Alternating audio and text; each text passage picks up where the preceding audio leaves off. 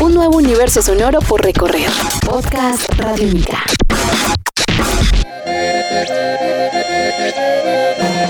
Esta es la segunda parte de este diálogo que entablamos con el músico colombiano Santiago Botero, quien nos ha llevado por un recorrido a través del rock, el punk, el jazz y el folclore.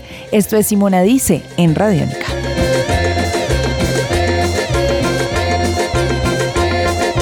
Santiago, una cosa es ustedes cómo lo disfrutan, cómo lo escriben, cómo lo dibujan, cómo lo viven y otra cómo la gente lo recibe. ¿Cuál ha sido el recibimiento en este caso particular de Carmelo Torres y los Toscos, pero también de todo este proyecto y este mundo que ustedes habitan del público? Acercarse también a la tradición, digo entre comillas, a la música tradicional con este tipo de propuestas pues ha sido bastante bueno. La situación, pues, como que uno, uno yo más, más que todo hago música experimental y jazz. O sea, realmente yo no estoy acostumbrado a que en un concierto mío la gente baile. Tengo un grupo de noise que es mula, entonces lo que estoy acostumbrado es que la gente medio pogue. Entonces, pero ya como ver gente bailar y todo, pues, como que es una sensación súper, súper bonita, realmente. O sea, como que conectar con el público de otra manera. Y más allá, eso suena muy egoísta, pero más allá del, del público, realmente lo que interesa es como el diálogo que se establece con los músicos. Yo siempre he creído que si el músico lo disfruta, todo el mundo lo disfruta. Sea la música que sea, por muy rara por muy fea, lo que fuera. Si uno ve un músico disfrutándolo en vivo, algo, si uno resuena con lo que está sonando y resuena con el sentimiento de la persona que está tocando en vivo, algo se transmite, ¿sí?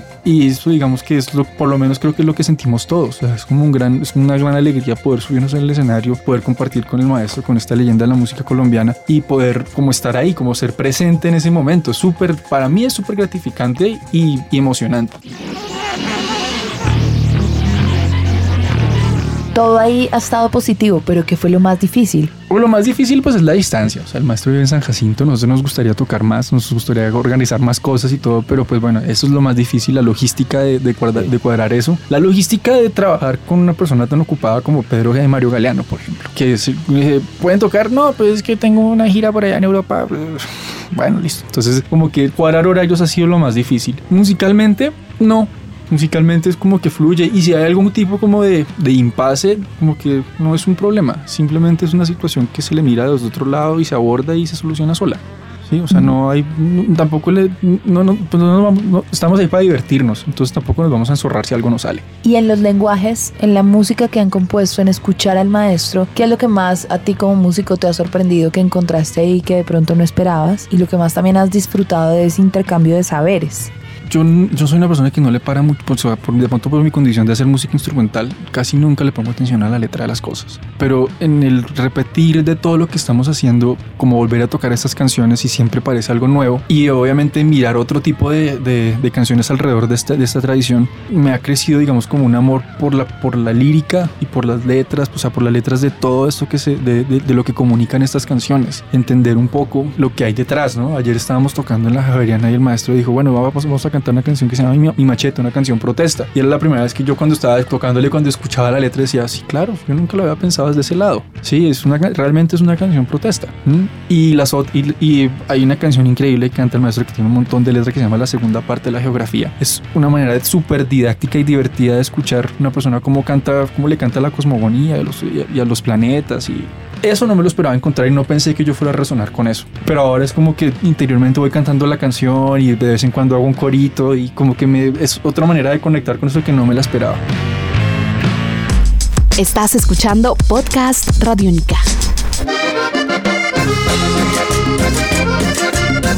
Ahora haciendo una introducción a quién es Carmelo. Una cosa es como él se cuenta, pero también otras como ustedes lo perciben. Si uno te pregunta a ti, Santiago, ¿quién es el maestro Carmelo Torres? ¿Tú qué me dirías? Pues eso, es un maestro, o sea, es un maestro con M mayúscula, es una persona que tiene, es una leyenda viva de la música de acordeón en San Jacinto y de una tradición, es digamos como el heredero de la música del andero, ¿sí? es él, no creo que haya nadie que toque igual que él, ¿sí? es una persona que ha depurado su, su manera de tocar y su, y su instrumento de una manera tan personal, tan bonita y tan, tan propia y súper virtuoso aparte de todo, o sea, es como, no creo que no hay palabras, a mí no, se me van o sea, me queda chiquito el diccionario de palabras y elogios para el maestro. Porque todo lo que tengo, o sea, es de verdad, es como también como un referente en la música.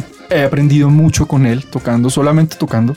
Él pronto no será tan consciente, pero cada vez que toco yo toco con él, yo aprendo un montón. Entonces es un maestro, por eso digo que es un maestro, o sea, me enseña a mí, ¿sí? Y es, eso es Carmelo Torres y creo que también le enseña a todo el mundo porque yo no yo no, yo no diría que es por los toscos. La música que él hace funciona así, los toscos con los toscos. El, en Medellín tuve la, digamos, como el honor de poder acompañarlo con él y con su grupo de Carmelo y, eh, su grupo de San Jacinto, ¿no? La verdad, también me orinaba del susto porque esto era ponerse ya unos zapatos aún más grandes. Y la gente respondía igual, ¿sí? O sea, nosotros no somos de pronto, de pronto, tal vez podremos ser un vehículo en Bogotá para tener que, que haya gente, que gente se referencie con esta música y se conecte, pero estoy seguro que si no estamos nosotros es igual de, efectivo y si la gente baila igual, se lo goza, se conecta. O sea, si yo no estaría tocando, estaría oyendo. De pronto cambia mi fatal destino. Pero un aguacero en mayo de ¿Cómo crees que las nuevas generaciones pueden acercarse a la música que se hace en otros rincones del mundo, del país, que necesariamente no son las capitales? ¿Cuál es el camino, digamos que cuál es la invitación que, que a partir de tu experiencia podrías hacer y, y por dónde transitarlo? Uno sería tener curiosidad. La manera en que crece la música en el mundo es exponencial, como a la millonésima potencia. O sea, todos los días hay algo nuevo, todos los días hay un músico nuevo, todos los días hay un disco nuevo, una canción nueva. Entonces, siempre hay que tener la curiosidad de ver que hay, de, que hay algo más en su pequeño universo, ¿sí? Y ya estando esa, digamos, como esa curiosidad, entonces no ser cómodos, sí, ir a buscarla. Y como digo yo, a mí me, daría, a mí me daba mucho susto decir, bueno, voy a, hacer, voy a tocar bajo con el maestro Carmelo, pero digamos que no hay que vencer esos miedos sí, y hacerlo. Tampoco, yo siempre pensaba que las cosas tienen que hacerse sin pretensiones. No, la idea nunca de esto fue hacer un disco, ni, ser ni, ni la fama, ni la plata, ni nada de ese tipo de cosas, sino realmente siempre ha sido divertirnos y como cumplir un sueño de poder tocar con, con Carmelo o tocar y también poder acercarse a esta música de una manera, o sea, poder tocarla sin tampoco pretender que nosotros vamos a hacer algo nuevo. No, pues es lo que es. Creo que es, no, no le estamos metiendo como mucho químico al asunto. Es, de hecho, los, los conciertos son totalmente llameados, son improvisados, ensayamos un poco como para mirar las cosas y saber un poco las estructuras de las canciones, pero siempre lo que pasa pasa en vivo. Y para terminar, ¿crees que es necesario formarse académicamente de la manera en que todos ustedes lo han hecho para acercarse de esa manera a la tradición? ¿O una persona que no sea precisamente un músico con tantas herramientas como el jazz y demás de improvisación podría llegar a hacerlo también? ¿Y cómo podría llegar a hacerlo? Yo creo que lo que te decía antes, yo creo que no hay que ser cómodo. Entonces, si uno tiene una curiosidad, hay que resolverla y, e ir por ella. O sea, a mí, la, a mí, digamos, la academia me enseñó el 10% de lo que yo sé ahora. El 90% lo he en la calle. O sea, a mí la academia no me enseñaron a tocar cumbia, ni a tocar merengues, ni a tocar paseos. Eso me tocó a mí con los discos, aprendérmelos. Y la verdad, creo que me siento muy afortunado que, la, como bueno, listo, entonces yo me los aprendo, pero con quien los practico es con Carmelo. Entonces es como, como que el que me mide la tarea aquí es el maestro.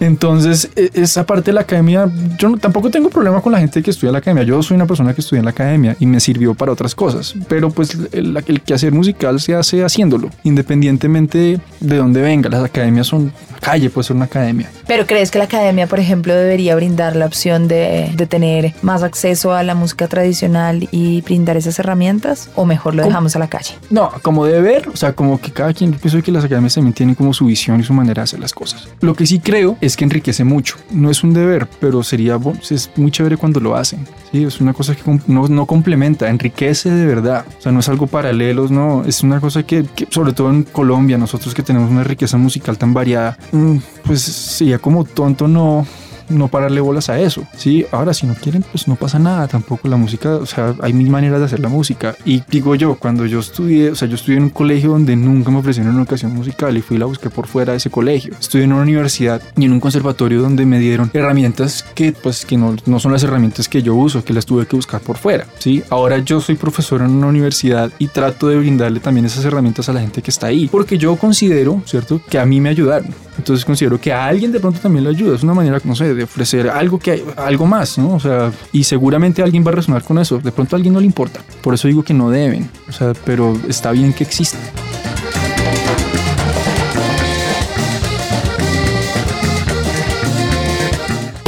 Un nuevo universo sonoro por recorrer. Podcast Radio Mica.